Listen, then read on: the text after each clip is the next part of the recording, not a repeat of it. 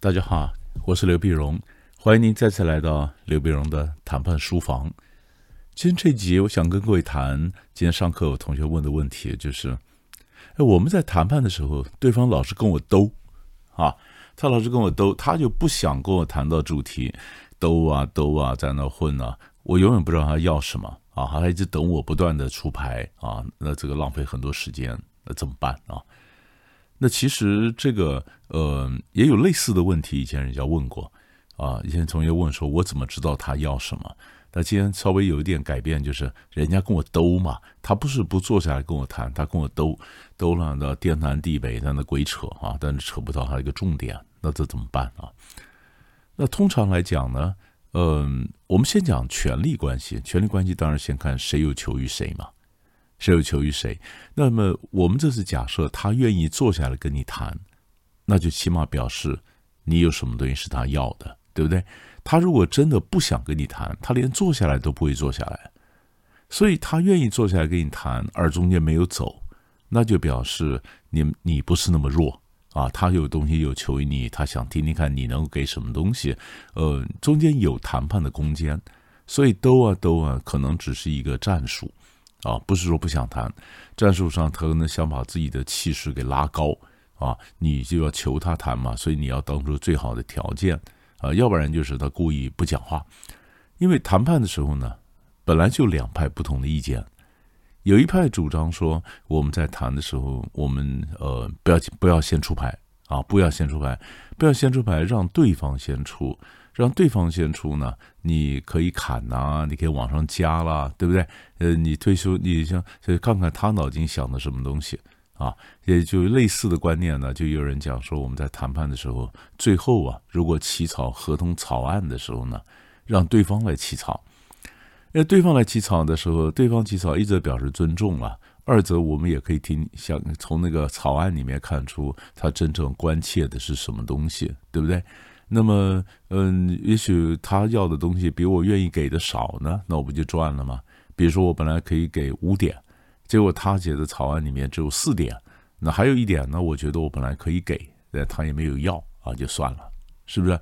所以，他他来讲，他可能想他要主导谈判，那对我来讲的话，没关系，我看看你到底要什么啊。所以这派呢，通常主张说，我们不要先出牌。但是另外一派呢，是主张说，当然要先出牌，因为先出牌可以引导谈判。我们以前教了半天的所谓谈判的锚定效应嘛，锚定效应就是先定个锚嘛，是不是？先出价嘛。现在我们常常在谈判的时候有这种感觉，就是开高得高，开低得低，先讲先赢嘛。所以我先出牌，我可以定一个锚，我让你知道说我们大概的出钱的这个范围大概在哪里，对吧？我能够负担的大概在哪里？你也不要跟我扯太多啊，嗯，或者我卖东西，这个东西的价位到底在什么地方啊？那这就是一个定锚，定锚，然后我先出牌，我先谈哪个哪个谈哪个议题，我也引导了整个谈判的发展。所以通常我是比较主张先出牌了哈，或者先出牌。那所以有人就讲说，哎，那既然这样的，我们先出牌，我们引导他嘛，啊，他兜来兜去，那不他不讲没关系，我先讲嘛。可是问题就是，我先讲了以后，他还是不置可否啊，是不是？我想引导他，我先出牌，我先出牌，他还是不置可否，还在那边没有没有的兜，有的没有在那兜。有人就问我说，那怎么办呢？那通常在谈判的这个上面呢，碰到这种情形，第一个我们就是制造时间压力。我制造时间压力，我就告诉你说，嗯，这个东西有有效期的，就是我提出一个很好的条件，但这个条件呢，三天之内有效，是不是？要不然的话，就是嗯，礼拜四晚上我就等到礼拜四晚上，礼拜四晚上如果你还不来的话。呃，东西没有收到的话，我这个就卖给别人了，我就卖给张三了。所以这一招其实含包含了两个部分，第一个就是时间压力，时间压力；第二个就是第三者的压力，竞争对手的压力。我们常常买东西的时候，我们常常这种感觉，我不知道你有没有这样的经验啊？就是这个东西本来我不太想要。可是忽然好多人都跑进来想买的时候，我就开始再考虑一下，嗯，说不定有用啊，干嘛那么多人都想买呢？所以它本来也许对你来讲是没价值，可是很多人想买的时候呢，忽然价值就冒出来了，它就显得格外的香甜，对不对？人也是这样的啊，你要追一个女生都没有人追啊，那你就有点怀疑你是不是要追。好多人都想追的时候，你想说，哎，那这个是可以追。所以，同样道理，有竞争对手的时候呢，心理学上讲的所谓厌恶损失嘛，啊，我们不喜欢损失，或者我要规避讨各种损失。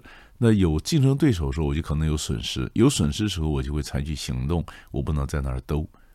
所以，第一种方法就是给一个期限压力，这期限压力里面包括说我创造个第三者，啊，这是第一种方法，我希望能够促使他那么赶快的回应。那第二个呢？呃，可能我讲的这个条件呢还不到，我我我我开的一个方案其实还不到位，不到位那怎么办呢？于是我们就用各种方式测试啊。以前我们也教过测试，但现在就是测试呢。我用三个或四个不同的方案，我看他的反应，对吧？等于我今天这个讲话更聚焦了啊，更聚焦了，他比较容易反应。比如说，今天呃，我问一个大的问题，你你觉得怎么样？那觉得怎么样？你觉得这个国家怎么样？这话就讲的不清楚。你说这个国家的经济情况怎么样？你觉得这国家的经济状况是比以前好呢，还是比以前差呢？它的房地产是怎么样？哎，他开始有聚焦了嘛？是不是？那我们在谈判的时候也是这样子。我讲了一个大的方案呢，他没反应，于是我开始就出牌了啊！我提出 A、B、C 三个方案，他想想看。第一个呢是价格换数量，第二个是价格换规格，第三个可能是价格换交货，啊，价格换数量的意思就是，你如果要我降价也可以，但是你要拿什么数量来做个补偿？价格换规格就是你如果要我降价，你规格大概修改一下，配合我们公司的生产线。是不是价格换付款？那可能就是我你要我价格降下来，但是你的这个 payment terms 啊，你的这个支票的这个效期啦，付钱的头款尾款的比例啊，那是不是可以改一下？哎，我就丢几个方案，我主要在看他的反应，他对哪个有兴趣？他对哪个哎停了一下？呃，他甚至呃这个在问一些细节，那表示这东西他有兴趣，是不是？那你就把它引出来了嘛？你看他的反应嘛？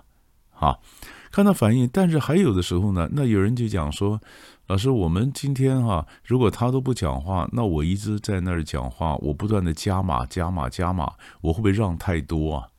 啊，我加码以后，结果对方完了以后还要再加，是不是？我加码以后，他决定进场了，他决定开口了，开口还要再往上加，那怎么办啊？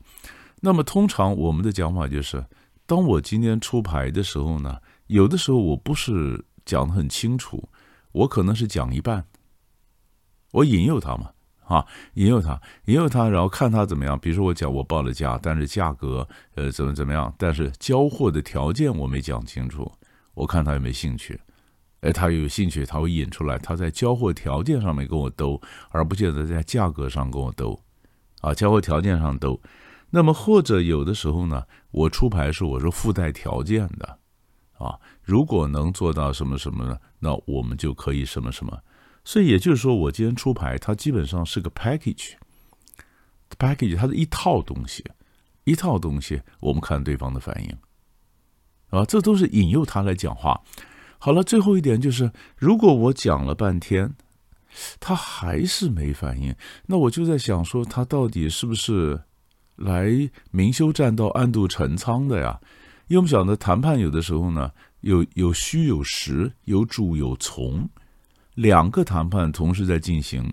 他今天跟我谈判，只是用来欺敌的，呃，吸引竞争对手的，或者来欺骗这个，来误导新闻记者的。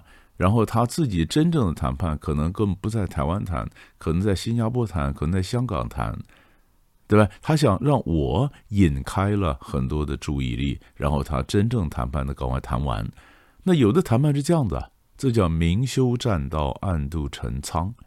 那明修栈道，暗度陈仓，也就是说，我们呢可能只是栈道，啊，可能连备胎都还够不上，它只是用来欺敌的。这时候你就要决决定一下，你要不跟着陪玩嘛？啊，你要陪玩的话，那就你就陪着玩；不然的话，我们中间我们时间也不贵啊，我们可以走啊，啊。但是还有一种状况呢，更有意思的就是，他在谈判的时候，谈判桌上嘛，哈，他可能不讲。那美国人讲的例子有过这种，就是桌上可能破局啊，桌上可能我们发现我不断提出条件，我不断提出条件提出来，他老是不反应，老不反应，我想说不玩了，我找个停损点我就走了嘛，对不对？我们刚刚讲就走了嘛，走了呢，那他又派人私下来跟我接触。对吧？就是桌上桌上这个谈碰破裂了，走了走了，回到旅馆，我可能准备要回国了，或者怎么样？哎，他又派人私下来接触，到旅馆来看我，来送行，可能是他的特助，可能是财务长，或者不管谁，呃，他私下来讲说，哎，其实你们就差一点点，你那个稍微改一点的话，那个这个单子就是你的，你知道吧？也就是说，有的人在谈判的时候呢，他没想到我真的会破局。可是我真的是他想要的一个谈判的一个对象啊，或者做生意的一个对象。那我今天破局了，那他怎么办呢？就表示他那招玩过头了，是吧？玩过头了，所以他就会派人来跟你接触，说就差一点点。所以美国一些谈判学者就讲说，碰到这招，我们根本就可以先破，先破，先把那个他的特助什么就引出来，那就知道他真正要什么。好了，他真的要什么就决定我要不要接嘛？那我如果要接的话很好，如果不接的话，他派特助来也是没用所以你你追根究底就是一句话：你到底要不要接啊？你们两个谁有求于谁啊？嗯，他在那边兜，但也没有走，那表示还有一些希望。所以我们今天是假设这样的一个前提里面，帮你思考了设计这些战术，就是他也需要你啊，只是他不愿意讲。那这时候我们怎么都把他的意见给逼出来？